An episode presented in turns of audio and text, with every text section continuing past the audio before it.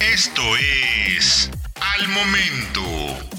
La mejor información en el formato de audio para que no te pierdas un solo detalle de lo que está sucediendo justo ahora en el mundo de los autos.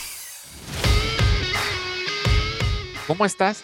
Soy Francisco Velázquez y te invito a que estés bien enterado de todas las noticias, lanzamientos, pruebas, comparativas, análisis y todo lo que está pasando en México y en el mundo. Recuerda que nos puedes escuchar a diario en el podcast de soloautos.mx.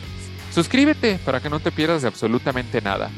General Motors dominó lo más alto de las listas de ventas de autos en los Estados Unidos durante 90 años y fue justamente en 2021 cuando un fabricante extranjero le quitó el puesto a la marca local. Hablamos de nada más y nada menos que Toyota. Un informe publicado por el Wall Street Journal menciona que el cambio se debe principalmente a la crisis de chips semiconductores que sigue afectando a la industria automotriz, la cual ha provocado que muchos fabricantes detengan su producción. Y sí, General Motors ha sido uno de ellos. Por su parte, Toyota informó que sus ventas de fin de año alcanzaron los 2.3 millones de vehículos, es decir, un 10% más que lo reportado en el mismo periodo de hace un año. GM, por otro lado, informó que se vendieron 2.2 millones de vehículos en 2021, o sea, 114 mil autos menos que Toyota, y una disminución del 13% en sus ventas comparadas con las del 2020. La escasez de semiconductores, entre otras cosas, creó un conjunto de circunstancias sin precedentes en 2021, dijo GM en un informe de CNN Business. Aún así,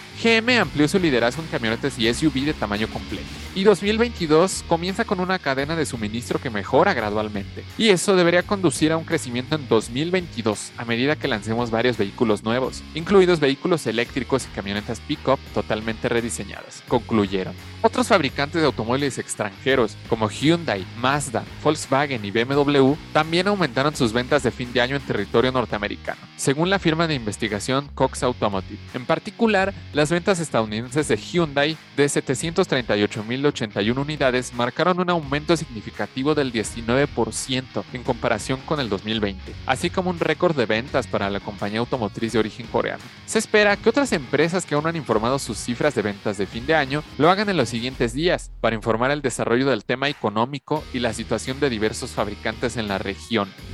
Ahora ya lo sabes. Recuerda que puedes escuchar todas las noticias y análisis que hacemos a diario en el podcast de soloautos.mx.